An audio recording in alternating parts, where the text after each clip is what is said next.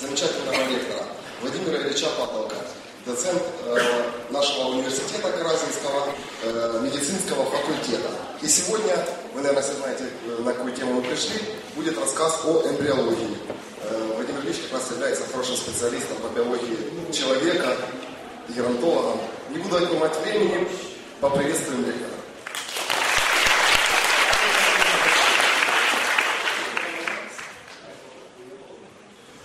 Хорошо. Э, уважаемые коллеги, сегодня перед нами с вами стоит очень сложная задача. Слышно, да? Очень сложная задача, потому что нам надо за там, буквально 40-45 минут разобраться в вопросах, в которых до сих пор люди еще не разобрались, по большому счету. И наука эмбриологию надо по-хорошему изучать, ну, хотя бы лет пять. Ну, хотя бы, да? Ну, попробуем, да? Какие-то мы назвали мы назвали э, свою лекцию очень скромненько, как типа основа, да, потому что за это время больше не успеешь, и это как бы правильно. Итак, э, давайте порассуждаем. Ну, во-первых, э, каждого из нас интересовал вопрос, откуда я взялся, откуда я произошел, как это все произошло. Все это начинается с раннего детства, а если брать историю человечества, это все начинается с самых ранних этапов развития человечества, в частности, ее интеллектуальной составляющей. Так? Понятно, что этими вопросами э, интересовались такие небезызвестные нам люди, как Диоген, как Гиппократ. Но э, человек, о котором хочется сказать отдельно, это, конечно, Леонардо да Винчи.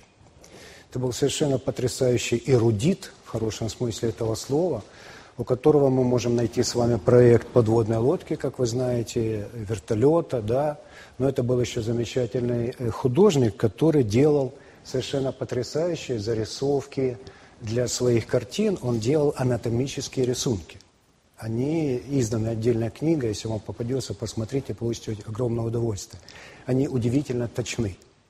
Так вот, применительно к нашей с вами теме, мы с вами видим положение плода в матке. Это рисунок Леонардо да Винчи из его, э, это как бы подлинник, да? Тексты, рисунки у него перемежались. Э, далее, не будем, конечно, невозможно всех вспомнить, но вспомним о двух течениях основных, которые многие века э, царствовали в этой науке нашей замечательной. Одно из этих представлений называлось преформизм, а второе, сейчас скажу. Преформизм имеется в виду предсуществование, да? Значит, были э, представления о том, что вот в этих мельчайших половых клетках уже есть человечек, масенький, да? И в дальнейшем он просто развивается, уже ничего нового там не появляется. Это течение называлось преформизм, и сторонниками этого течения были ну, наверняка не безызвестный вам человек, которого звали Антоний Ван Левенгук. Э, по нынешним представлениям бизнесмен, у которого, ну, купец, да, у которого хобби было изготовление э, микроскопов и проведение исследований живого. Он был преформистом. Преформистом же был вот этот замечательный человек, которого звали Марчелло Мальпиги, э, который в том числе один из первых наблюдал капилляры человека. Да? Э, э, ну, к вопросу о преформизме, если позволите, да. Э, понятно, что нам сейчас немножко смешновато будет, если мы вспомним такое течение преформизма, которое было посвящено вот чему. Ну, люди наблюдали развитие человека, и люди наблюдали, э, ну, к сожалению, довольно часто это случается, э, патология развития человека. И вот люди задумались уже очень давно тому назад, а почему же патологии появляются, врожденные патологии, да? И вот среди преформистов было такое течение, как анималькулисты, э, которые объясняли это таким, ну, для нас сейчас немножко смешным образом, да? Большое количество сперматозоидов отправляются э, в свой длительный путь, и по дороге они борются за цель. И по дороге кто-то страдает, у кого-то, значит, какая-то часть э, страдает, в результате рождаются, там, допустим, люди без ног, без рук и так далее. Ну, нам сейчас немножко смешновато, но уже спасибо этим людям, что они над этим задумывались. Второе течение – это эпигенез. э, э, сторонники данного течения говорили несколько противоположные вещи. Виднейшим представителем был небезызвестный вам наверняка Уильям Гарвей, которому принадлежит замечательная крылатая фраза «все живое из яйца». Этот человек, э, ну, сторонники этого течения э, предполагали, что на самом деле ничего там как бы не заложено, а как вот цветок распускается лепестком за лепестком, так и человеческий организм развивается. Но мы сейчас считаем, что то, что мы вот сейчас будем обсуждать, это есть некий синтез преформизма и эпигенеза. Вот как-то так, да? Э, ну, виднейшим представителем был, разумеется, Карл Берн, немец, который был членом Санкт-Петербургской академии наук и который на самом деле э, открыл хорду, яйцеклетку человека, наблюдал и так далее. Надо сказать, что эмбриология или наука о развитии человека – это одна из областей, где э, достаточно большое количество Нобелевских премий было, да? Ну, в частности, мы здесь видим замечательного э, Ханса Спеймана, э, который, в, э, который в 1935 году Э, получил Нобелевскую премию за э, развитие представлений о организации эмбриогенеза. Мы об этом немножко поговорим. Э, или вот эти замечательные ребята, Нобелевская премия 1986 года. Особенно следует отметить вот эту замечательную женщину, Рита Леви Мальтальчини. Я давно за ней не следил, не знаю, жива ли она, но когда последний раз публиковались ее фотографии, было хорошо за 90 следовали факторы роста. То, чем управляется развитие. Да? Э, я не буду рассуждать о том, чем управляется развитие, потому что, во-первых, мы многого еще не знаем, а во-вторых, это нас очень далеко уведет в сторону, это будет совсем не основа эмбриологии. Да? Это будет и молекулярная биология, биохимия и так далее. Ну, не будем этим заниматься.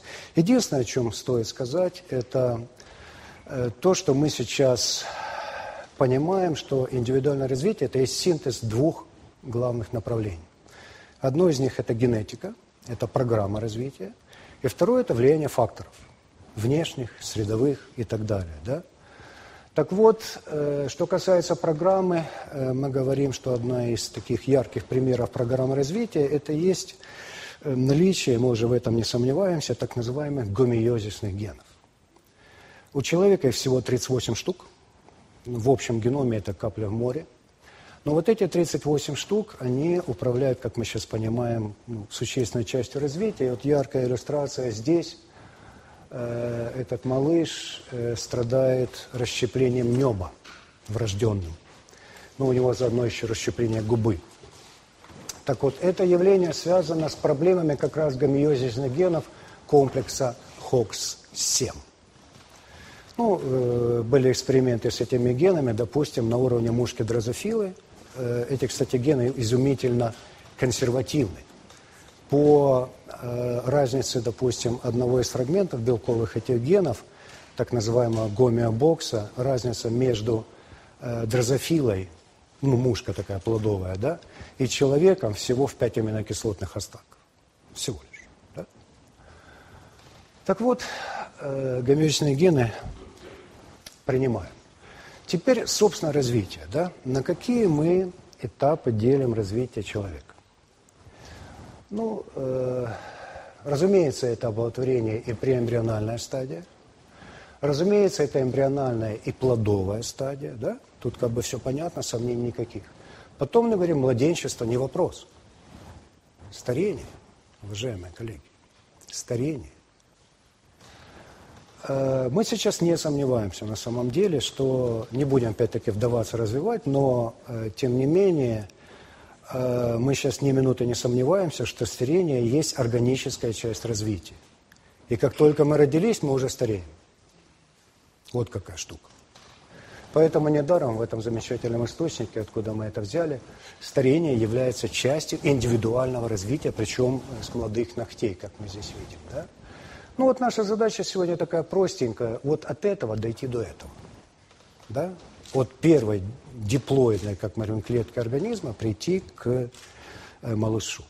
Ну, давайте попробуем. Давайте попробуем. Итак, начнем мы с гаметогенеза. Да? Начнем мы с гаметогенеза. Это процесс, в результате которого появляются так называемые половые клетки. Да? Или мы их называем гаметы. Ну, как мы с вами понимаем, организма два, мужской и женский. Мы раздельно полые существа, да? Значит, соответственно, мы говорим о сперматогенезе и овогенезе.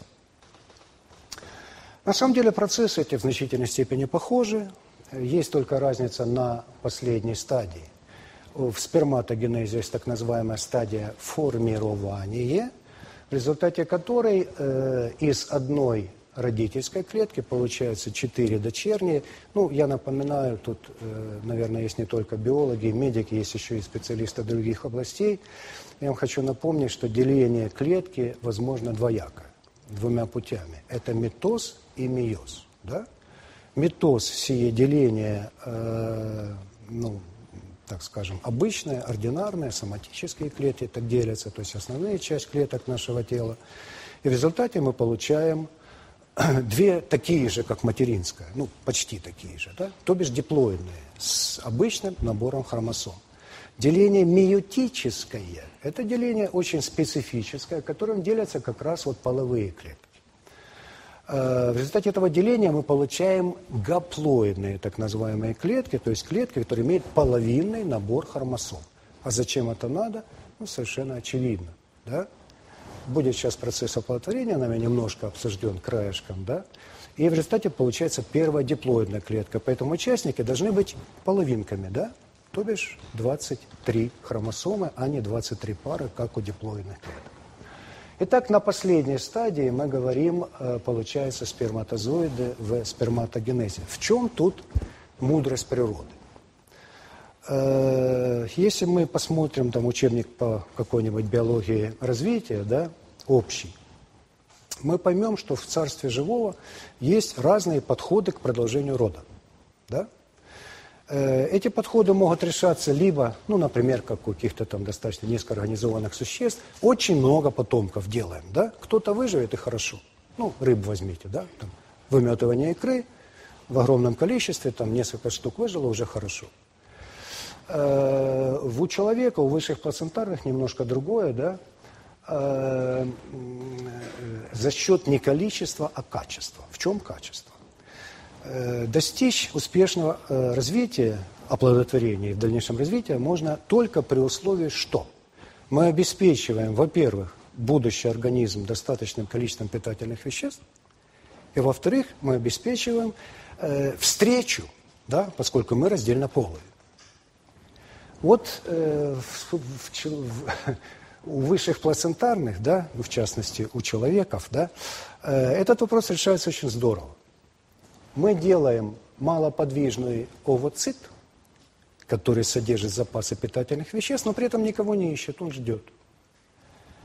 И высокоподвижный, узкоспециализированный, хотел сказать организм, скажу клетка, сперматозоид называется, да, который имеет колоссально ограниченный э, запас мощности – в смысле передвижения, запас питательных веществ очень узкий, очень ограниченный, да? но при этом он подвижен и он легок, что ему дает возможность перемещаться достаточно далеко и с высокой скоростью. Итак, в результате формирования получили четыре одинаковых сперматозоида. Что касается овоцита, из одной материнской клетки, опять в результате миоза, мы получаем всего лишь один овоцит, ну и три там, мы их называем полярное тельце, так? Но что интересно, сперматозоид выходит в таком виде, как мы его видим, овоцит выходит не сам по себе. Это такая, как я э, говорю в таких случаях, некая, знаете, как вот на подводных лодках спасательная капсула. Не дай бог лодка затонула, выстреливается спасательная капсула. Э, овоцит находится в окружении двух мембран, о чем мы с вами несколько позднее поговорим. А теперь, если позволите, лирическое отступление. Я понимаю, что э, углубляться в недра эмбриологии хорошо, но, наверное, не очень, ну, может утомить аудиторию. А вот то, что касается всех, я думаю, будет всем интересно, поэтому, если позволите, сделаю лирическое отступление, чуть в сторону отойду, да? Вот о чем. Уже набило оскомину, наверное, уже всем надоело рассказывать про, как это по телевизору говорят, плохую экологию, да, в кавычках. Э, ну, на самом деле это так. Только это, конечно, не плохая экология, потому что плохая экология – это плохая наука. Да? А экологическая ситуация. Э, ведь если кто-нибудь из вас был в ну, так называемых странах третьего мира, э, то ситуация ужасающая в смысле мусора. Неимоверное количество пластика, который мы делаем, не задумываясь. Вы спросите, а при чем тут эмбриология? Да? А вот при чем. Все дело в том, что в мире, если я не путаю цифру, ну вот сейчас известно, более 87 тысяч то, что называется handmade, э, то есть э, не природное, а искусственно созданные химические соединения. Более 87 тысяч, и каждый год создается все больше, больше, больше. Да? Хорошо это или плохо? Ну, понятно, что человечество должно развиваться, упаковки надо делать все более красивыми, да, и так далее, надо продавать, надо бизнес, все это понятно. Но давайте вот о чем задумаемся. Э, наш организм находится под контролем двух систем – нервной и эндокринной.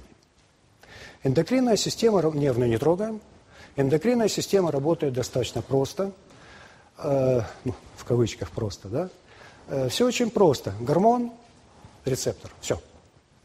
Мы взаимодействуем с рецептором, оказываем некое влияние на клетку, мы ее называем мишень. Так вот, интересная штука. Есть половые гормоны. Мы опять к эмбриологии возвращаемся, да? Есть половые гормоны, и понятно, что сперматогенез, овогенез – это все процессы, неимоверно завязанные на гормоны, на гормональный фон, на его изменения, на регуляцию и так далее. Так вот, ну, все, надеюсь, помнят, да, что две основные группы гормонов, мужские и женские, это андрогены и э, эстрогены, да. Так вот, э, к сожалению, последние уже, наверное, лет 20 мы, ну, не мы, а вообще просвещенные люди бьют тревогу. Ребята, давайте уже что-то будем думать, давайте что-то будем делать, потому что существенная часть, причем сколько, какая часть, мы не знаем. Но существенная часть из этих 87 тысяч соединений обладают активностью эстрогеноподобной. То бишь, они работают аналогами эстрогенов. Они связываются с рецепторами клеток, они оказывают какое-то действие, но при этом они не являются гормонами. Что мы получаем в результате? Они могут быть миметиками эстрогенов, они могут быть блокаторами эстрогенов, да? Что получается? Ну вот несколько тут таких фразочек придумал, да, ну не я придумал, взял, конечно, да. То есть вот эти аналоги, эстрогенные полютанты, мы говорим, загрязнители среды, да, встречаются где? В пищевых продуктах, друзья мои. В питьевой воде, в воздушном бассейне, да где хотите. Сейчас вот на следующем слайде будет совершенно жуткие вещи. Значит, что мы, что мы э, где находим? Э, гербициды э, супротив этих сорняков, да, инсектициды обладают, ну не все, да, как, еще раз, мы не знаем, кто обладает, немножко позже об этом. Некоторые детергенты, моющие средства, мы не задумываемся, когда моем посуду. Наши дедушки, бабушки мыли посуду чем? Горчицей. Горчицей. Сухая горчица – экологически замечательное средство мытья посуды. А мы всякие фейри, понимаете? Значит, э, продукты э, переработки бензина, ну, нефтепродуктов, да? Э, консерванты, предохранители, ну, чтобы пища не портилась, да? Что самое страшное, пожалуй, пластик сейчас везде – так вот, пластификаторы разные, там, отвердители и прочее, это страшное дело на самом деле, да? Ну, некоторые цифры, да. Вот мы говорим, 87 тысяч синтетических, сейчас уже больше. Это данные устаревшие, это там 5 лет назад. Сейчас, я думаю, гораздо больше. Значит, что мы? Например, неимоверно падает, ну, неимоверно, существенно уменьшается количество спермы. Сперм, и количество, и количество сперматозоидов, их жизнеспособность. Далее мы говорим э, аномалии э, репродуктивного тракта мужчин. В частности, ну, всем известный крипторхизм, неопущение яичек в мошонку, что э, как бы на 99% связано с э, бесплодием. Возрастает процент этого дела. Э, рак предстательной железы и семенников. снижение вообще особей мужского пола. Сейчас мы не сомневаемся, что это связано с высоким уровнем вот этих вот эстрогеноподобных соединений в среде, потому что э, ну, есть регионы, где куда это еще не добралось, и там всех этих гадостей нету, или там процент меньше. Но, э, к сожалению, не остается в стране, разумеется, представительница прекрасного пола, благодаря этим, благодаря в кавычках, эстрогеноподобным соединениям э, возрастает рост э, рака молочной железы. Вероятность, да? Вот мы видим э, ну, некие проценты, ладно, бог с ним. Что делать? Э, вот мы с вами видим, что 96 год э, Конгресс Соединенных Штатов собрал видных ученых и сказал, ребята, вот вам деньги, причем деньги хорошие, большие, давайте делайте что-нибудь. Для начала среди этих неимоверного количества синтетических соединений скажите, кто, чтобы мы их как-то исключили. Ну, что я вам скажу? Значит, за последние 10 лет исследовано порядка, ну, не более 10 тысяч соединений. Из исходных 87. Это не такое простое дело. Поэтому уже сейчас, что хорошо бы сделать, но еще не сделано, да, это, ну, как минимум, ведь самое страшное, что может быть, это давать эту гадость младенцам. Как минимум делать бутылочки для младенцев не из пластика, а из стекла. Как минимум. Да? И плюс, как минимум, чтобы производители были обязаны под страхом, так сказать, страшного суда и так далее, указывать на упаковке, что там. Но, к сожалению, это как бы не всегда и не везде. Ну, хорошо, оставили это, возвращаемся, у нас все хорошо, все в норме, да? Итак, благодаря процессу сперматогенеза образовалось определенное количество сперматозоидов. Надо сказать, что производятся они с большим избытком, как мы понимаем, да? ну вот некие такие цифры, да, объем одной порции эякулята э, колеблется от 2 до 5 миллилитров, и здесь у нас находится до 120 миллионов клеток в одном миллилитре. Это нормально, это хорошо, это правильно. Потому что если их количество уменьшается меньше 25 миллионов, казалось бы, цифра ну, поражает, огромная. Это уже бесплодие.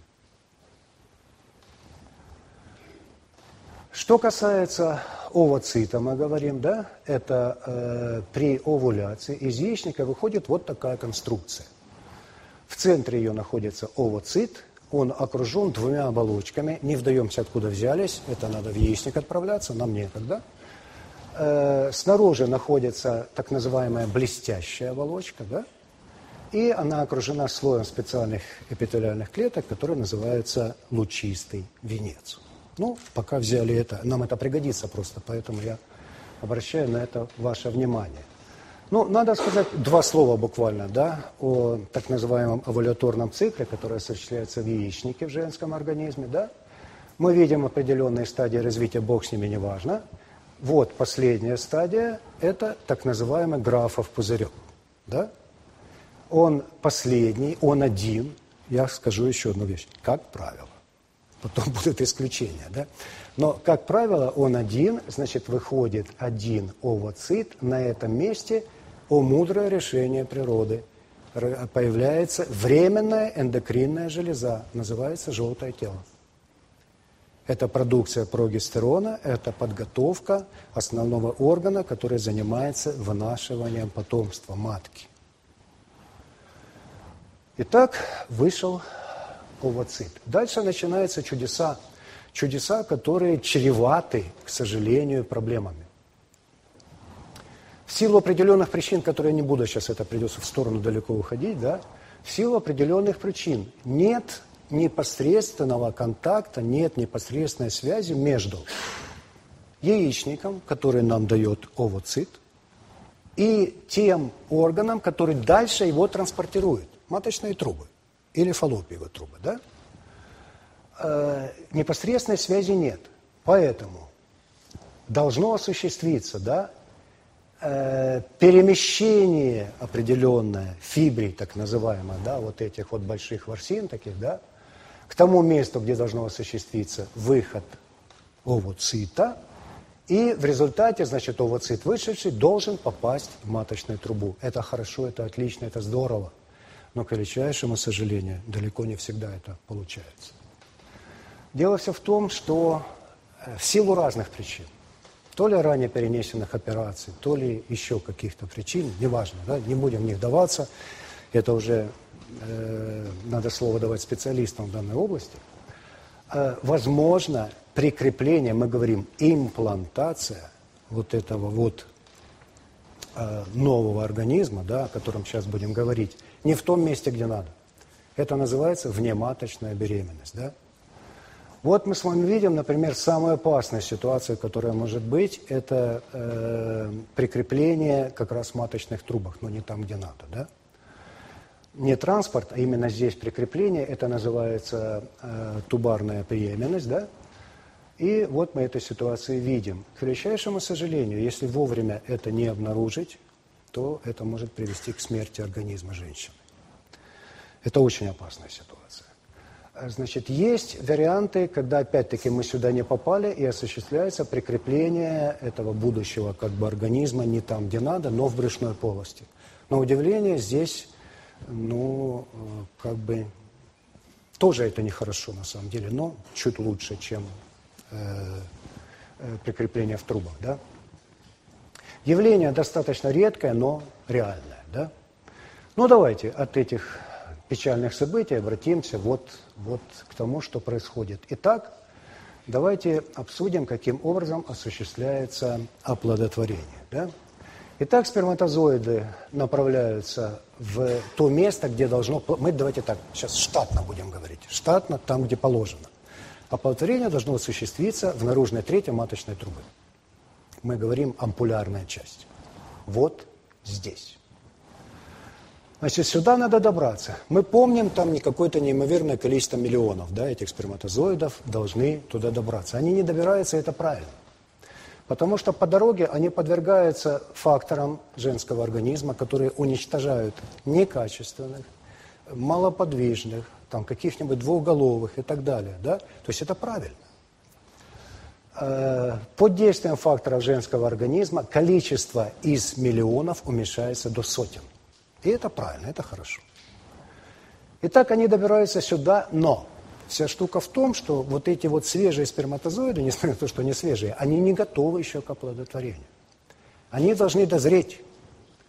Это дозревание называется процесс капацитации. Он осуществляется там же, в этих самых, ну, как правило, в маточных трубах.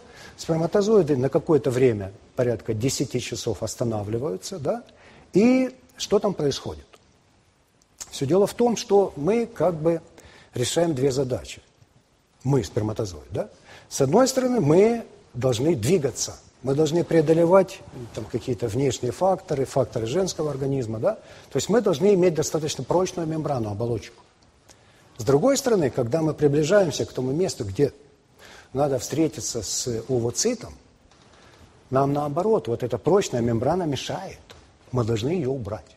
Вот этим не убрать, а изменить. Вот этим занимается капацитация. Опять-таки под влиянием факторов женского организма, там неважно каких, э, изменяется прочность мембраны сперматозоида. Она становится хрупкой. И это правильно. Плюс еще эта хрупкость приводит, или изменение свойств мембраны приводит к тому, что изменяется проницаемость для ионов кальция, да, и в результате мы э, получаем большую подвижность. Сперматозоид уже много прошел, его надо немножко подкормить. Кальций его немножко подхлестывает. Да? Итак, капацитация, порядка 10 часов. Мы ее прошли, вот теперь мы готовы к оплодотворению. А вот тут начинается интересное. С одной стороны, овоцита, ну, со всеми его, э, мы помним, да, там две оболочки еще, плюс своя плазмолема, то есть три – Э, сюда добрались сперматозоидов сотни. И получается вот тут, знаете, такой, э, ну как это, жертвование собой во имя другого, да? Как это там называется по-научному. Добралась сотня. И вот десятки сперматозоидов на самом деле подготавливают путь для одного. Вот такая интересная штука получается, да? Значит, в результате десятки сперматозоидов, ну, вокруг э, лучистого венца еще есть там специальная слизь, да, которую вот эти десятки других сперматозоидов как бы разрушают. Ну, замечательно, да? То есть они расчистили путь здесь, и самый жизнеспособный, ну или один из самых, да, сперматозоидов начинает пронимать, проникать через лучистый венец. Ну, это на самом деле небольшая проблема, там сильных как бы проблем нету. Мы прошли, да? Э, чего я вам забыл еще сказать, коллеги, да? Э, сперматозоид – это видоизмененная клетка в процессе сперматогенеза, которая приобрела, ну, много полезных качеств, но два мы упомянем. Это, во-первых, э, жгутик для перемещения, да? И второе – это видоизмененная, ну, кто помнит структуру клетки, есть такие органеллы лизосомы, да? Вот видоизмененная лизосома – это так называемая акросома, которая находится вот здесь, вот на головной части сперматозоида. Штука абсолютно необходимая, потому что мы прошли лучистый венец, а дальше у нас идет блестящая оболочка. Блестящая оболочка – это такая штука, которая предназначена никого не пущать. Она мощная, которая никого не пущать, кроме своих. Как это определяется? Это определяется тем, что в этой оболочке есть замечательные гликопротеиды, специальные белки, которые называются ZP. Но э, вот эта вот э, блестящая оболочка, она вообще называется зона пелюсида, да? ZP, сокращение, ну, как бы первой буквы этих двух слов, да? Вот эти белки занимаются тем, что они работают рецепторами, они узнают сперматозоид, и причем не просто его узнают, они узнают сперматозоид свой. Но кто из вас будет делать бизнес да, э, в этом, в животноводстве? Ему будет сложно, потому что э, нам хотелось бы скрестить э, представителей разных видов, да, одни из них там много молока дают, вторые много мяса. Нам не удастся это сделать, потому что ZP за это отвечает только свой вид. Итак, все хорошо. Свой сперматозоид проконтактировал, его знали рецепторы, ZP узнали. Тогда высвобождается содержимое вот этой самой акросомы. А, ну, кто помнит э, цитологию так называемую, это э, ферменты-агрессоры здесь, да, но не агрессоры, а разрушители, протазы там и прочее, да, которые как раз нам делают ход, пробравливают такой туннель через вот эту самую блестящую оболочку, и мы ее преодолели.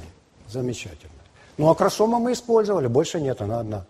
Это как надувной шарик, мы его уже лопнули, все, другого не будет. А дальше мы э, достигли плазмолемы, вот она, овоцита. Ну, там проблем нет, э, слились мембраны. И от сперматозоида внутрь, в овоцит проникает его, мы это называем пронуклеус, да, хроматин, э, митохондрии и центриоли. Все. Больше ничего сюда. Хвост отстреливается, он не нужен уже, да, он отбрасывается. В результате мы здесь. А вот тут важная штука. Сперматозоид был, должен быть только один. Два, три, пять невозможно, потому что такие создания не жизнеспособны. Мы помним, мы гаплоидные. 23, 23 у сперматозоида, у овоцитов вместе 46 хромосом. Значит, еще один сперматозоид будет 69. Такой организм не жизнеспособен. Поэтому нам надо что сделать? Один пропустить, а остальные не пущать. Да? Это называется блок полиспермии. Поле много сперматозоидов. Да? Как это достигается? Очень интересно. Значит, проникновение сперматозоида, вернее, его пронуклеуса, да, приводит к тому, что вот эти вот гранулы, которые были под плазмолемой, эти гранулы называются кортикальные. Это нормальная составляющая овоцита. Когда сперматозоид активирует овоцит, это содержимое гранул высвобождается, а это те же самые протеазы и прочие ферменты, разрушители, да, которые могут кого-то нарушить структуру белков – вот это важно, потому что они выходят сюда, в так называемое перивитилиновое пространство, и далее они начинают работать с блестящей оболочкой. И вот те самые ZP, о которых мы упомянули, да, они перестают быть. То есть они есть, но они уже другие. Их, вот эти самые ферменты, осуществляется их денатурация, да. В результате что получается? Рецепторов нет. А если нет рецепторов, взаимодействие с другими сперматозоидами невозможно. Вот такая замечательная штука. Ну, плюс тут деполяризация мембраны. На самом деле это там двухэтапный процесс, там медленный, быстрый. Ну, неважно, не буду вас утомлять этими как бы деталями, нюансами, да? Поехали дальше. Итак, что хорошего в прозрачной оболочке? Два слова, как оду ей споем, да? Она совершенно замечательна, потому что, во-первых, она обеспечивает специфичность оплодотворения, о чем мы уже сказали. Во-вторых, она осуществляет, помогает блокировать полиспермию, тем самым обеспечивая выживание, это, иначе мы погиб, да? Выживание будущего организма. Второе мы говорим, это э, в дальнейшем эти клетки будут дробиться, да, но никак с собой ни, друг с дружком не связаны. Мы их называем бластомеры. Так вот, чтобы они не разбегались в разные стороны, прозрачная оболочка их держит вместе, пока они сами не скрепятся да, на определенном этапе. И, наконец, мы говорим, очень важно, нормальная, хорошая, качественная, блестящая оболочка, потому что она не дает имплантироваться там, где не надо. А имплантация будет только там, где надо. Вот такая замечательная блестящая оболочка. Ну вот то, о чем мы говорили.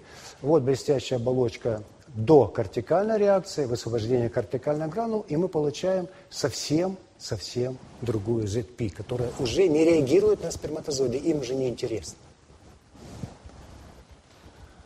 Итак, ключевое событие произошло на самом деле, да? Сами того не замечая, мы говорим, образовалось в результате слияния двух мы говорим про нуклеусов, да? Ну, тут есть некие нюансы, не буду утомлять вас. Э, слияние двух пронуклеусов появляется первая диплоидная клетка организма. Мы ее называем зигота. Вот это э, процесс оплодотворения, это процесс, который занимает порядка 24 часов со всеми нюансами, да? Но если вас спросят, вот тот миг оплодотворения, мгновение, вот он, слияние пронуклеусов, да? И мы получаем зиготу, и мы можем сказать, беременность началась. Вот так. Ну, напомню вам на всякий случай, вы лучше меня знаете наверняка, да, что э, пол детерминируется на многих уровнях, да, на гормональном уровне, но в том числе и на хромосомном, да. Мы с вами говорим, что на самом деле равновероятно рождение мальчиков и девочек, да, потому что от отца получаем X, Y хромосому, да, от матери только 2 X. Соответственно, либо 2 X комбинация, либо 2 Y. Тут куча других комбинаций, может быть, вы позовете медицинских генетиков, они вам расскажут. Там куча синдромов, куча... Ну, мы не будем туда лезть, это уже совсем, совсем, совсем отдельная область, да. Мы говорим, что все хорошо, XY, XX, все хорошо. Итак, э, чем будем заниматься, да? Очень кратенько я вам постараюсь так скачкообразно рассказать ну, такие основные какие-то вехи развития организма и, до рождения, да, и тут немножко о периодизации. На самом деле периодизация зависит от того, с кем вы общаетесь. Если вы общаетесь с акушерами, они вам говорят вот так. Триместры, да? Они вам говорят, что вот первый триместр, это первые 12 недель, наиболее ответственный, понятно, все закладывается, да? Второй триместр – это с 13 по 24 неделю, да? Э, в конце которого уже этот будущий организм напоминает человечка, да? И, наконец, третий триместр, 25 до рождения, это уже осуществление всего необходимого, чтобы жить вне матки. Вот так. Но мы с вами э, не в акушерской клинике, мы с вами так больше э, натуралисты, да? Поэтому давайте биологическую классификацию, мы, мы, собственно, вот своим студентам ее даем, да? Пока. Потом они получают и акушерскую, но это уже на старших курсах. А пока мы говорим вот о чем, более биологическое. Это преэмбриональный период, да? это первые две недели. Э, ну, терминальной стадией этого периода является формирование трех зародышевых листков. Пока примите на веру, я о них немножко расскажу. Эмбриональный период – это со второй по восьмую неделю, да? И мы говорим, что здесь самое главное осуществляется закладка систем органов. Они еще не готовы, но закладка здесь. Забегая вперед, скажем, самый опасный период. И, наконец, плодовый период – это последние 13 недель. Задача та же – подготовиться к жизни вне организма матери. Вот таким образом. Ну и в преэмбриональном периоде давайте остановимся немножко на двух таких этапах важных, да. Это сначала клеточное деление, которое, в которое вступает зигота, да, и, наконец, это имплантация, ну и далее эмбриогенез. Буквально два слова, да. Вот то, о чем мы с вами сказали. Э, овуляция, овоцит попадает, дай Бог ему здоровья, чтобы он туда попал. Он попадает в э, маточную трубу, да, и вот мы говорим в ампулярной части, они встречаются со сперматозоидом, и осуществляется, собственно, оплодотворение. Замечательно. Что дальше? Зигота практически сразу вступает в деление. Деление уже, разумеется, митотическое, да, это диплоидная клетка, поэтому делится она митозом, никаких вопросов нет. Мы получаем два, две клетки, которые будем называть бластомеры, так они называются, да. Две клетки, четыре, ну и так далее, да. Далее уже на границе, уже на выходе в полость матки, эта совокупность клеток немножко изменяется. У них появляется, до этого они были одинаковые, да? У них появляется разница. Нару, клетки наружного слоя связаны плотными контактами, а внутренние – щелевыми. Ну, не буду объяснять, что это, примите на веру. Итак, мы оказались в полости матки. Да? Это где-то 72 часа. После чего э, вот эту штуку мы называем морула, ну так, для красоты, да? И далее мы говорим, эта морула начинает как-то изменяться. В ней появляется полость, мы эту полость называем бластоцель, а всю эту конструкцию мы называем бластоциста. Почему я на это обращаю внимание? Если мы сейчас не разберемся с вами в бластоцисте, хотя бы так, тезисно, да, мы не поймем всего остального. Поэтому, если позволите, еще каких-то там два слова, да. Э, что интересно, когда идет дробление, вот обратите внимание, это зигота. А это там, допустим, стадия восьми клеток. Общий размер этой клеточной массы увеличивается несущественно. Каждая новая клетка мельче предыдущей, да? Мы это хорошо с вами видим. Итак, э, надо сказать, что к этому времени э, стенка матки уже подготовлена, да? Для имплантации. Кем? Прогестероном. Прогестероном. Она разрыхлена, подготовлены сосуды, они извитые, они легко лопаются – при вмешательстве. Это важно. Почему, сейчас поговорим. Итак, э, вот мы говорим бластоциста. Она освободилась от прозрачной, от э, блестящей оболочки и готова к имплантации. Теперь нам ничто не мешает, да? Стенка подготовлена прогестероном, все хорошо. Теперь дальше следующая штука. Мы с вами говорим, появилась полость и вот какие-то такие вот э, разным цветом нам показаны две группы клеток. Периферическая группа, вот это вот, это называется трофобласт. Ну, извините, какие-то термины будут, ну, не могу их называть, это штука, да, поэтому, ну, какие-то термины будут. Э, трофобласт, да, назовем его так. Э, э, трофобласт нам будет совершенно необходим, иначе мы не поймем, откуда взялась плацента, да. А вот э, те клетки, которые были в морле со щелевыми контактами, да, вот их, вот эта полость, она наполнялась жидкостью и оттеснила их на периферию, да? Вот это бывшие клетки серединки, морулы, они оказались на периферии. Мы их называем внутренняя клеточная масса, либо, извините еще раз за терминологию, эмбриобласт.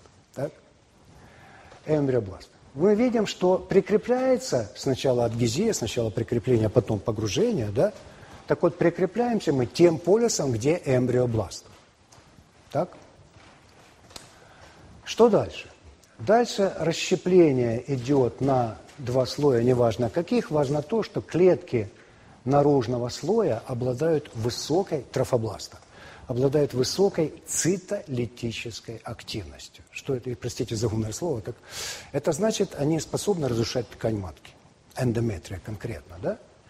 Значит, соответственно, мы видим, что эта вся конструкция погружается все глубже благодаря деятельности вот этих самых клеток, которые способны лизировать, разрушать, рас, э, освобождать место для этой конструкции. В конце концов, она оказывается полностью погружена в стенку матки. Да? Вот мы видим полость, и вся эта конструкция полностью погружена. Значит, что здесь в двух словах буквально, да? Вот мы прикрепились, вот мы начинаем погружаться, вот мы погружаемся. При этом вот эти клетки, которые разрушают ткань, они заодно встречают кровеносные сосуды. Они их тоже разрушают, да? Они подготовлены, легко разрушаются. В результате получается что? Некие пустоты, мы выили кусочек, да, эндометрия, встретили кровеносный сосуд, разрушили его, тоже по дороге, да? Кровь из него куда? В эти пустоты. Мы их называем лакуны. Они заполнены материнской кровью. Связь с сосудами остается, соответственно, кровообращение в лакунах осуществляется. Это важно. Потому что именно в лакуны в дальнейшем э, формируются такие вот выпячивания, да, трофобласта того самого, или наружной оболочки бластоцисты, которые э, в дальнейшем мы с вами назовем ворсиной плаценты. Вот какая штука, да? Вот это вот терминальная стадия развития этих э, ворсин, они становятся мощно разветвленными, они заодно и заякориваются, да? То есть они фиксируют, по сути, э, ну, участвуют в фиксации плаценты, да? Вот это мы будем с вами называть плодовая часть, потому что плацента это как бы два в одном, да? Это материнская часть и плодовая. Вот это вот называется у нас плодовая часть, которую мы сделали из трофобласта, да? Э, между кровью плода и матери существует тонюсенький барьер, но он есть. Он называется плацентарный, да? Э, этот тонюсенький барьер э, сформирован всего лишь стеночкой капилляра плода, вот мы их видим здесь, да? Базальная мембрана, ну, некая конструкция тоже входит в состав капилляра.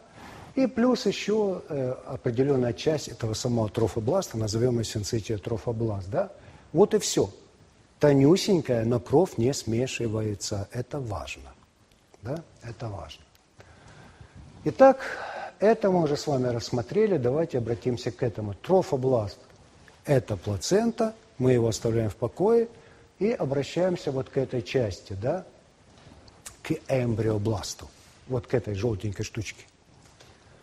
Эти клетки не теряют время. Процессы идут параллельно, разумеется. Мы просто для простоты сначала одно, потом второе, иначе мы запутаемся. Да? Итак, мы говорим, что в эмбриобласте происходят тоже интересные вещи. Он расщепляется на два листка, да? Это называется гипобласт и эпибласт. Простите за терминологию, иначе не могу. Э, нам важно то, что сформировался двуслойный зародышевый диск. Это, собственно, будущий организм еще в миниатюре, он еще только в зачатке, да? Но уже сейчас при нем два так называемых вне зародышевых органа, или мы их называем еще провизорные органы, да? Это амниотическая полость, полость амниона, да, в которой будет развиваться этот самый зародыш. И здесь мы с вами видим желточный мешок. Какое-то время он будет выполнять определенные функции, о которых мы поговорим еще. Итак, вот то, о чем мы сказали, эпибласт, гипобласт. Э, следующий этап – нам надо формировать органы зародыша, да? Для того, чтобы их формировать, нам надо сделать сначала то, из чего формировать. Это то называется три зародышевых листка. Процесс, в результате которого они образуются, называется, простите за терминологию, гаструляция. Да? А стадия развития, соответственно, называется гаструла. Да? Итак, э, вот основное событие происходит здесь. Двуслойный диск. Да? Значит, верхнюю часть мы назвали эпибласт. Значит, соответственно, важно, сформировалась такая штука, называется первичная полоска. Вот она. Клетки до сих пор перемещаться не могли. Первая стадия – это гастрола, на которой клеточки могут перемещаться. Соответственно, клетки эпибласта направляются через первичную полоску сюда, да, между гипо и эпибластом, и сформировалась, о чудо, определенная группа клеток, которую мы уже называем внутренний зародышевый листок или, простите, энтодерм. Через сутки через эту же э, первичную полоску перемещается следующая партия клеток, сюда же. Уперлись в энтодерму, дальше они пойдут, расположились на ней. Это называется средний зародышевый листок или мезозой. Дерма. И, наконец, клетки, оставшиеся здесь, они называются эктодерма. Все. Мы с вами получили три зародышевых листка. Какова их судьба? Ну, во-первых, у нас изменилась терминология. То, что происходило до сих пор, называлось концептус. А теперь мы говорим, появился эмбрион. Хорошо, пусть будет так. Первичная полоска, есть определенный участок, он образовался, да, называется он первичный узелок. Клетки, перемещаясь через этот узелок, формируют очень важную штуку. Эта штука называется хорда. Ну, кто изучал э, зоологию, да, он помнит, наверное, хордовые да, существа и так далее. Да? Но мы с вами, плацентарные млекопитающие, для нас хорда имеет такое, э, ну, с уважением к ней относимся, да, но, тем не менее, у нас с вами хорда не работает. Вернее, как сказать? Неправильно сказал. Она работает. Но в каком качестве? Она работает как организатор и как еще одна штука, которая определяет...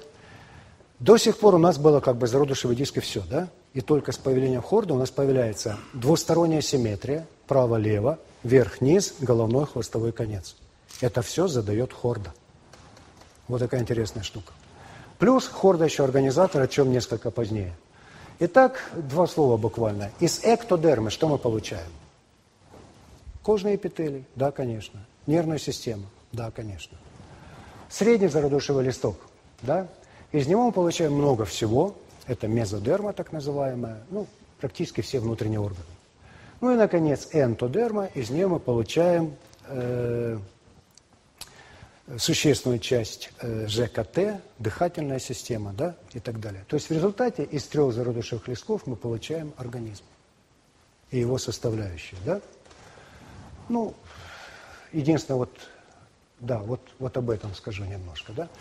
Мы с вами сказали, э, хорда не работает. Да, действительно, она не работает как э, у низкоорганизованных существ, там, допустим, как какой-то там э, скелетообразующаяся штука. Но остатки хорда мы с вами находим в ядрах межпозвонковых дисков только. Вот это все, что у нас осталось от хорда. Да? Э, очень важный процесс нейруляция. Он важен даже настолько, что стадию, на которой это осуществляется, называем нейрула. Да? Ну, э, в двух словах буквально. Да? Под влиянием есть такая штука, называется она эмбриональная индукция. То есть одни зачатки в эмбриогенезе индуцируют другие. Ну, например, зачаток глазного яблока индуцирует хрусталик. Ну, развитие хрусталика, да? В данном случае мы видим хорда индуцирует развитие нервной трубки. Так. И, э, ну, там желобок, да, потом замкнулся, в общем, получили нервную трубку. И из трех источников это прежде всего нервная трубка. Нервная трубка, я надеюсь, вы понимаете, да, это головной и спинной мозг в будущем. Плюс, не забываем, еще это нервный гребень, из которого много чего получаем на периферии, в том числе не относящегося напрямую к нервной системе, и нейральные плакоды в головной части, соответственно, все, что относится к органам чувств, например, оттуда. Вот, собственно, и все. Вот, собственно, и все. Еще одна важная штука, которую следует упомянуть, это в процессе органогенеза. Это формирование таких вот э, сегментных фрагментов. Вот мы их видим. Их на самом деле к концу этого процесса 44 пары. Мы их называем сумиты. Да? Так вот, э, в этих э, сомитах мы с вами выделяем три участка, три области. Они называются склеротом, метом, дерматом. Да? Ну, названия говорят сами за себя. Из дерматома получаем что? Дерму, то бишь соединительную ткань в коже. Да? Э, миотом – это мы получаем скелетную мускулатуру, э, как он называется, туловища, да? И, наконец, склеротом – это не что иное, как позвонки. Это костная ткань позвонков. Сегментарность, ну, вспоминайте анатомию, все же, наверное, учили, смотрели на картинках, да? Сегментарность самитов тут проявляется вот эта парность, да, вот она проявляется нам в этом дискретных позвонках, да. Вот такая интересная штука. Ну, дальше, чтобы не задерживать долго ваше внимание, мы говорим о том, что осуществляется бывший диск, он перестает быть диском, да, в пространстве он изменяется, складывается, если хотите, да, вот таким образом. желточный мешок, да, вот он оказывается как бы зажатым, и в конце концов оказывается вообще в пупочном канатике. Да? И в результате мы получаем вот что. Нервная трубка, пока еще хлорда, первичный кровеносный сосуд и первичная кишка. И первичная кишка плюс полость тела. Все это в желудочной полости, соответствующей жидкостью. Вот и все. Вот и все. Понятно, что все это, все это не так просто, конечно, вас сильно утомляет, да? Ну, некий штрихи портреты, скажем так. 35 век мы видим с вами, да? Э, почки конечности. Верхних, нижних, пожалуйста. Пока еще мы видим э, без пальцев, как без ничего, в дальнейшем они формируются, и э, межпальцевые перегородки убираются. Интересно, сначала получается конечность, ну, как это, знаете, есть такое, ну, ласка, не ласка, называется, да, перепонки, да. Так вот, сначала как бы перепонки есть, а потом они упираются. Очень интересный способ, называется там лактоз, немножко. Совсем. Итак, э, вот с чего мы начали с вами, и в конце концов мы с вами переходим к замечательному совершенно младенцу, да, дай Бог здоровья. Итак, еще раз напоминаю вам, да, это нам сейчас пригодится. Э, Вся эволюция вот того, о чем нас есть, там, бластоцистка, да, трофобласт, эндобласт. Вот мы опять, когда возвращаемся, трофобласт, его эволюция приводит к формированию ворсинчатого ковера как части плаценты. Да? Эмбриобласт, из него получается будущий организм, да, который мы уже, ну, здесь еще это эмбрион, а когда появляется свойство человека, ручки-ножки, да, мы его уже называем плод. Ну и два слова еще о такой штуке, как внезадушный плод. Дело в том, что э, для развития организма будущего совершенно необходима помощь. Да? Помощь органов, которые непосредственно как бы не входят в состав будущего организма. Они только ему помогают развиваться. Таких помощников четыре штуки. Мы их называем пронизанные органы. Это желудочный мешок, это лакторис, это амниум и хорь. Да? О хоре мы уже сказали, не будем об этом говорить. Э, да, вот он, амниотический мешок. Ну, многие из вас, наверное, слышали такое выражение «родился в рубашке». Это значит, как это, везучий, да, везучий, все у него хорошо, не везет. Ну, на самом деле, все это, конечно, двигается, да? Но явление такое действительно существует, это когда при рождении младенца не разрушается амниотическая оболочка, ему в этом помогать, э, высвобождать то, что мы называем околоплодные воды, а вот, вот эта оболочка, рождение оболочки, называется глюцерокотик, да? Вот так. Э, какова функция вот этой вот полости? Зачем мы с вами развиваемся в водной среде? На самом деле все это очень правильно. Потому что вот это вот там порядка литра вот этих околоплодных вод, это поддержание водно-солевого баланса, это поддержание определенной свободы движения, что необходимо для развития легких, необходимо для развития мышечной ткани. И э, плюс еще этот достаточно большой там, запас жидкости помогает смягчать определенные механические воздействия, встряски, температурные какие-то там всплески и так далее. Да? Э, так что все это совершенно не напрасно. Э, плюс еще ну, свобода движения мы сказали, ну, недопущение того, что там где-то часто друг друга, все это благодаря водной среде. Э, желточный решет, да? В отличие от э, рептилий, в отличие от птиц, у нас с вами, у плацентарных млекопитающих, желточный мешок как таковую ну, сильно не делает, да, в смысле питания, как и птиц, и земного. Но это совершенно необходимая штука, поскольку именно в стенки желточного мешка закладываются первые клетки крови, там формируются первые сосуды, которые потом прорастают в зародыш, да, и именно в стенке желточного мешка формируются первые половые клетки. Вот это интересная штука. Ну и, наконец, алантоис. Это такое э, в некоторых учебниках вообще недоразумение. Да, такое. Ну, ничего интересного в нем нет, но мы с вами люди серьезные.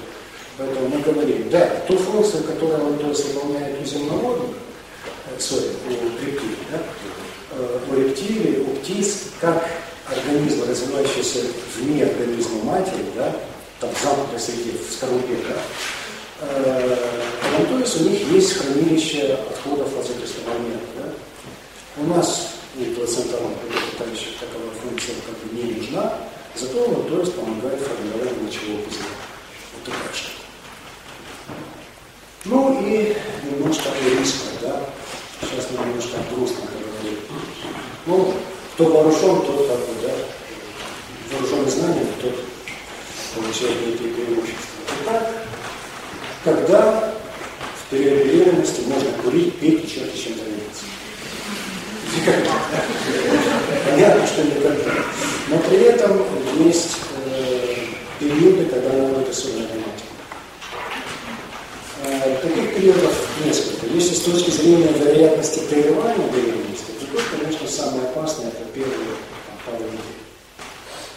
Если говорить о уже опасности для развивающегося плода, то это, безусловно, третья, восьмая неделя, вот мы это видим, с пиком на пятой неделе.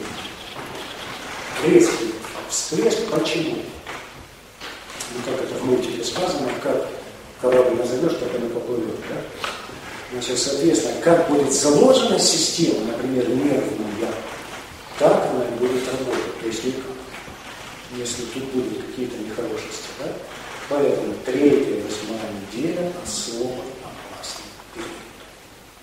Период повышенной внимательности. Ну, вот тут нам не будем долго останавливаться, нам как раз на этой вот картинке показывают то, что для разных органов на самом деле вот этот период опасности разный. Да? Но поскольку нервная система это одна такое состояние держается, но это одна из основных систем нашего организма, да? Э, и патология нервной системы очень часто сопровождается летальностью, либо ну, человеческим иммунитетом. Да? Вот, поэтому э, самое большое внимание, конечно же, это ЦНС мы говорим, а вот на гонады, да, то бишь половые железы, они э, как-то достаточно мало чувствительны, где-то там после восьмой недели только у них наступает эта так называемая красная зона, зона повышенной То есть эта система развивается одна из последних, и закладывается, можно сказать. Да? Что же такое близнецы, если вам интересно? Да, два слова могу сказать. Может быть, вы, конечно, знаете. Да? Э, близнецы бывают разные. В частности, они бывают дизиготные и монозиготные. Да? Ну, слово как бы умное, а в чем суть? Да? Суть очень проста. Мы говорим о том, что мы с вами сказали, да, при овуляции выходит один овоцит. И мы сказали, как правило. Так называемый доминантный доходит до главного пузырька и дальше. Но э, бывает варианты, когда выходят не один, а два цита, например, да? как в данном случае мы видим. Да? Значит, соответственно, два овоцита могут быть оплодотворены и развиваться параллельно. Это называется дизиготные близнецы. Да? Они близнецы, э, которые достаточно могут быть не похожи. Ну, два разных да? своих овоцитов. Они могут быть разнополыми да, они э, могут быть э, с разными плацентами. Да? Вот мы здесь видим разные плаценты, хотя есть варианты, когда плацента выделяется. Да? Итак, э, дизигот. Да? Есть второй вариант, э, когда э, один оба цифры ходят, одна зигота образовалась, да? Но в дальнейшем мы с вами видим, что в процессе дробления, в силу каких причин мы еще не знаем точно, да, осуществляется разделение этого концепта, то есть оно два. В результате мы получаем с вами развитие двух организмов практически идентичных. Практически. Они не идентичны, все равно, но практически. То есть понятно, что это одна процента, понятно, что это практическая идентичность, да? и один пол, разумеется. Ну и бывают ситуации, в которых, наверное, весьма редко, потому что эта ситуация очень тяжелая. Но, тем не менее, такая ситуация тоже бывает, так называемые сиамские близнецы. Потому что первую пару, описанную в литературе, да, это Чанг и Энг, да, они были в Сиаме, который нынче Таиландом называется. Да? Почему сиамские близнецы? Да? Вот. И э, вот что. Ну и еще одна штука. Да? Еще одна штука. Это дефект. Почему об этом надо знать? Сейчас ну, как бы, очевидно, но сейчас еще поймете, надеюсь, из моего трагического рассказа в основном. Да? Итак, мы говорим, что в этот период надо быть особенно внимательным, надо быть очень осторожным, но, к сожалению, все зависит от нас. Да? Есть вещи, которые нас зависят, есть вещи, которые нас не зависят. Ну вот смотрите, да? Тератоген это называемое. Это штуки, которые, химические соединения, которые чрезвычайно негативно влияют на процесс развития это влияние может быть разным, в том числе и вот такое кошмарное, как данном случае. Да? Это случай, ну все, наверное, это слышали, да? Э, потому что он был ну, очень вопиющий, просто. В чем дело? Да? Э, в 50-х годах, 56 э, с 56 по 62 год на рынок было выброшено средство, которое было призвано уменьшить тревогу, улучшить сон будущих матерей. Средство не было проверено как надо. И в результате матери Советской империи, да, действительно спали хорошо. Но после этого, э, цифры, да, до 12 тысяч детей всего за этот период, пока мы наконец не сами. До 12 тысяч детей получили вот такого рода проблемы. Это отсутствие конечности практически.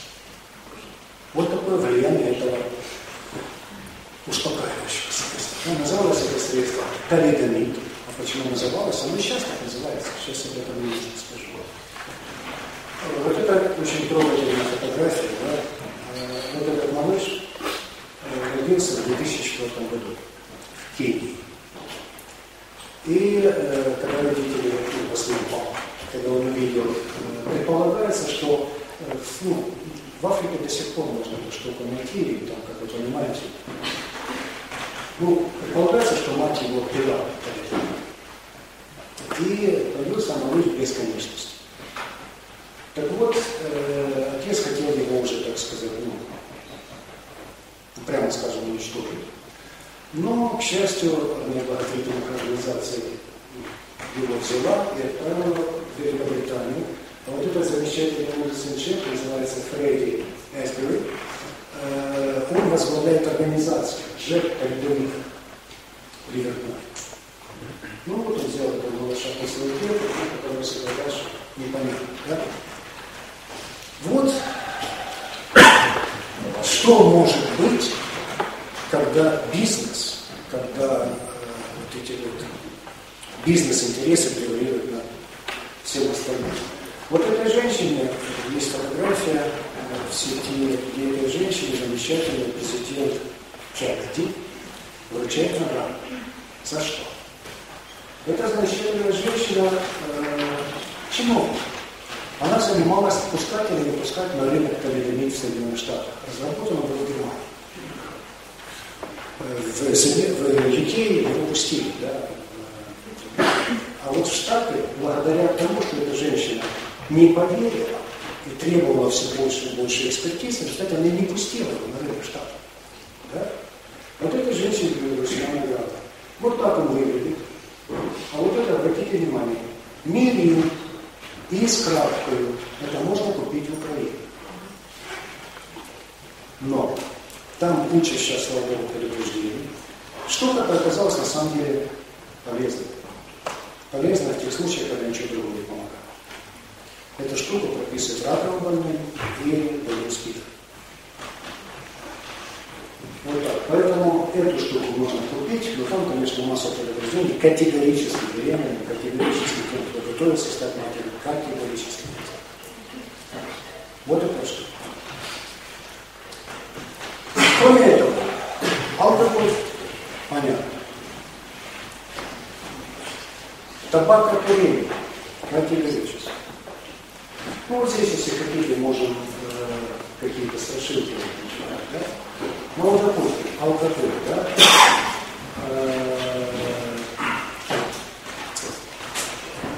Одно из серьезных дел, это у младенца уже оказывает пищу, да? Живое перерождение, что сопряжено с употреблением алкоголя. А причем речь идет там, как американцы англоязычные пишут, один-два дринка, да, то есть это там такие вот рюмочки, да, не. Это то, что там стаканами есть. Э, сигареты, да, э, вплоть до того, что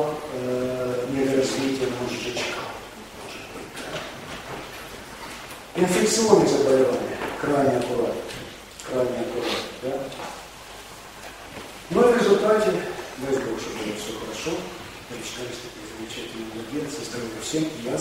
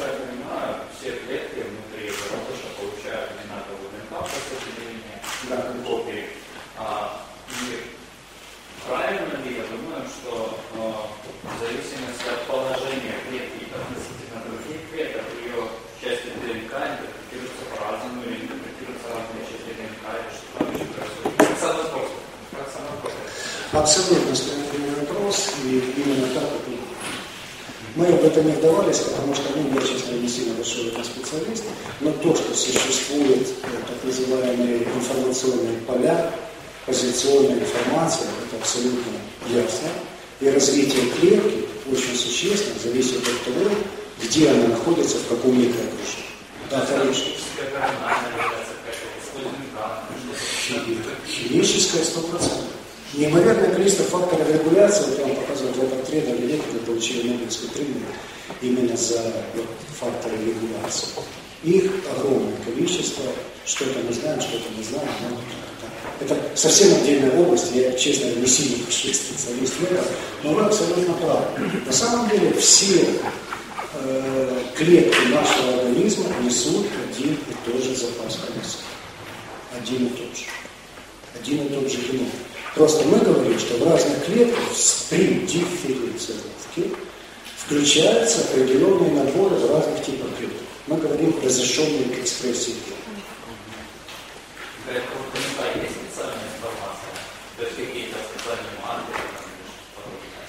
Конечно, конечно. Но мы с вами сказали, допустим, гомеостасный гены то же самое. Ген, который управляет развитием. Включение, выключение, да, конечно. Спасибо. Да,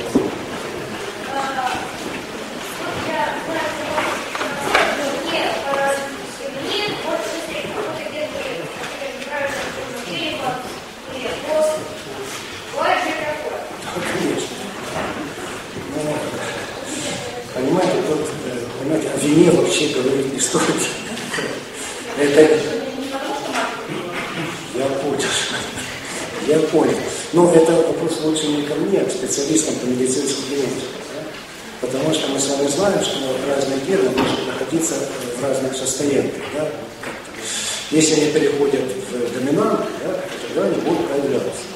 Если в рецессивном состоянии, то проявляется не вот. А это уж, как говорится, на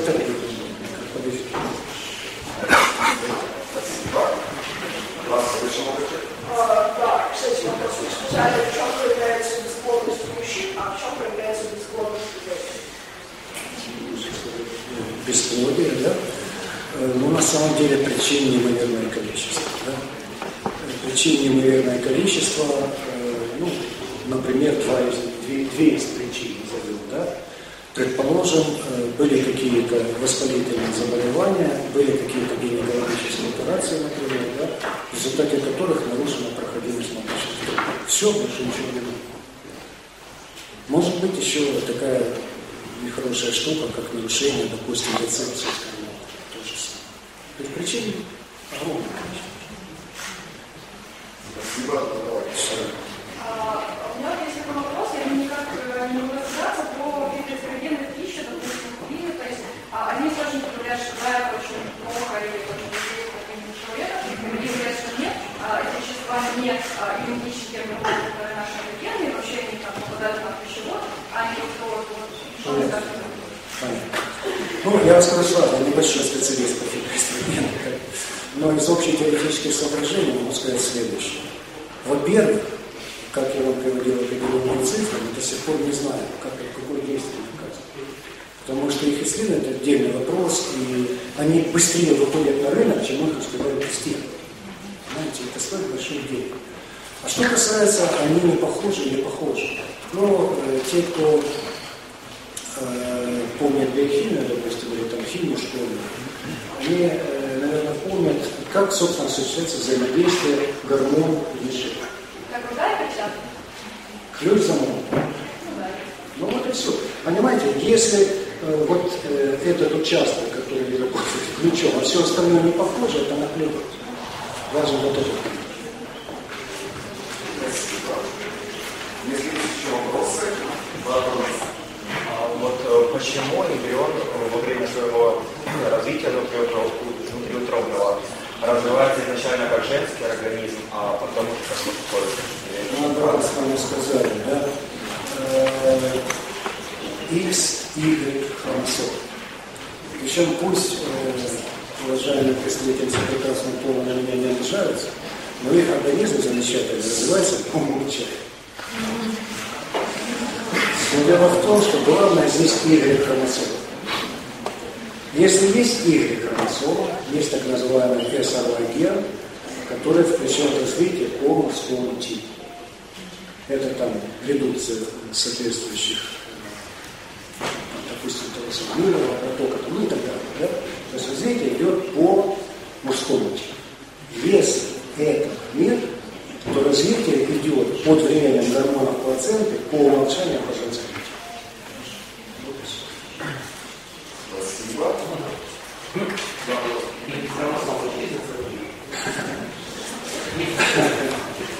Надеюсь, что на нашего хватит.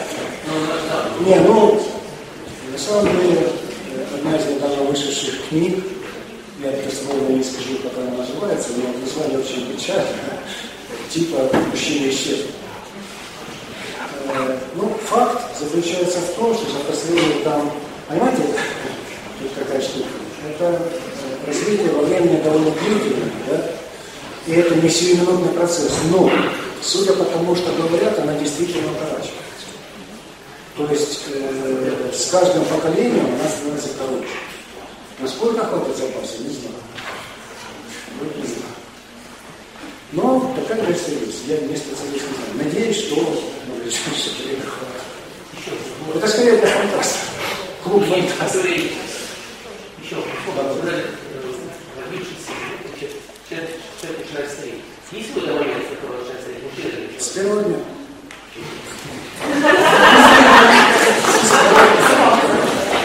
Даже еще в утро. Да, пожалуйста, вопрос. что а, монозиготные близнецы идентичны практически. Да. Вот если можно об этом. Почему практически? Почему практически? Э, Понимаете, в чем дело?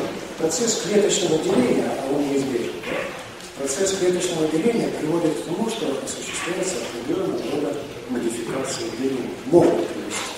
То есть они могут быть идентичны, а могут быть, ну, как бы, такие вот нелетальные мутации. То есть они могут чем-то отличаться, немного. В основном более Спасибо. Такой вопрос. Тоже вопрос про близнецов. А, это стереотип или нет, что женщины рожают, э, мальчиков чаще, э, более? Так, вопрос о возрасте. Хотя на поверхности, да? Э, Понимаете, возраст это очень интересная штука. Да, я такие знаю достаточно. Я такие, да, тоже, вот, вот какая штука, понимаете?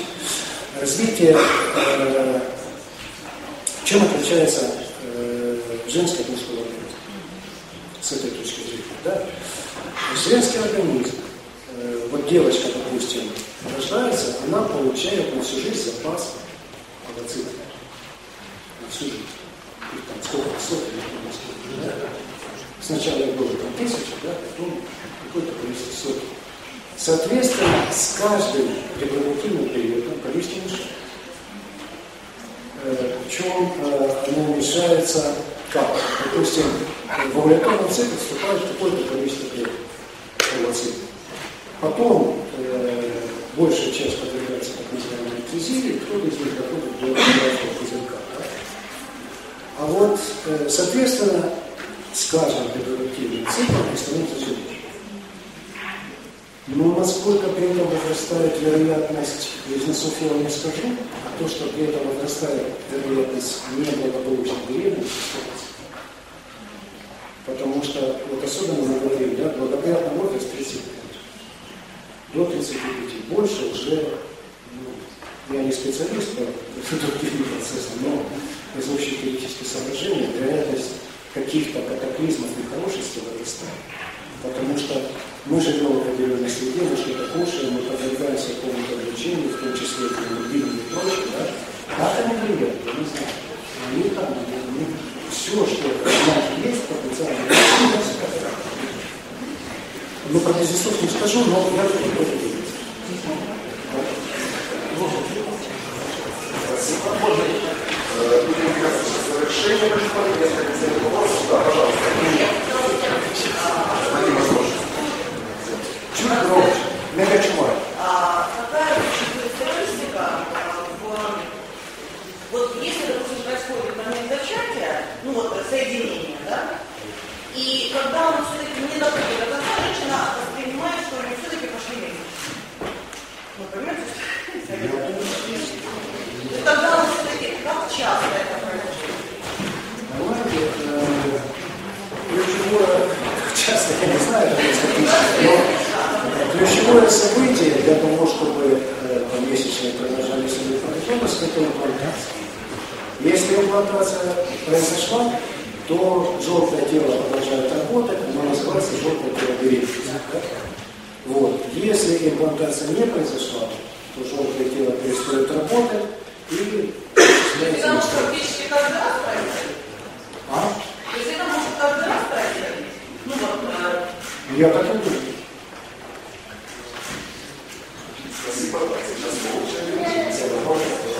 Скажите, пожалуйста, у нас будет описывается такое явление, как феномен военных лет, когда якобы рождается мальчика больше, чем девочка. Скажите, пожалуйста, Это вот какими-то научными исследованиями не подтверждено, и если подтверждено, то чем-то это объясняется или нет? Что Я имею в виду, рождается мальчик больше, чем девочка, то время Я так на скажу, я это не вижу. Никаких причин. Может быть, это как, э, легенды традиции. А может быть, знаете, военное время, так сказать, мужчины ушли на фронт, так родив- родившийся мальчик называется иначе.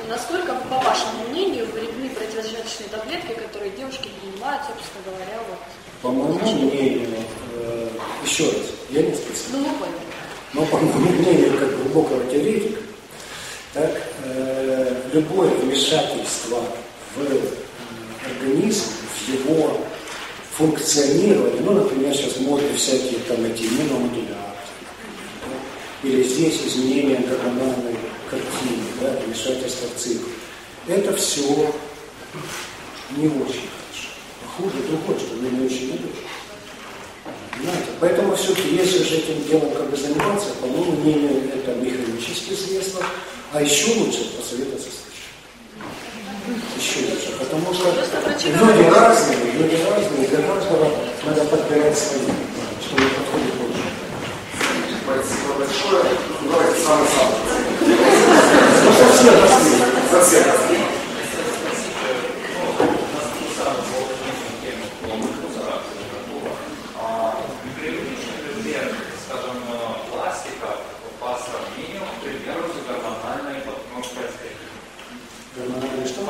Эстетики. Ну, мы все едим курицу там. Это все не порядка. Это и то, и другое совсем не полезно. Ну, я же это не раз стали порядок. Мне казалось, что, допустим, там, качество органа, которое получается курицу, должна больше, чем, скажем, разделяемая структурность пластика. Я вам открою страшную тайну, что есть на самом деле э, разные, разные страны, разные условия. Да? Вот, допустим, в цивилизованных странах просто даже антибиотики, да, там, этим бройлером и так далее. Да? Как бы цивилизованно, это абсолютно не полезно.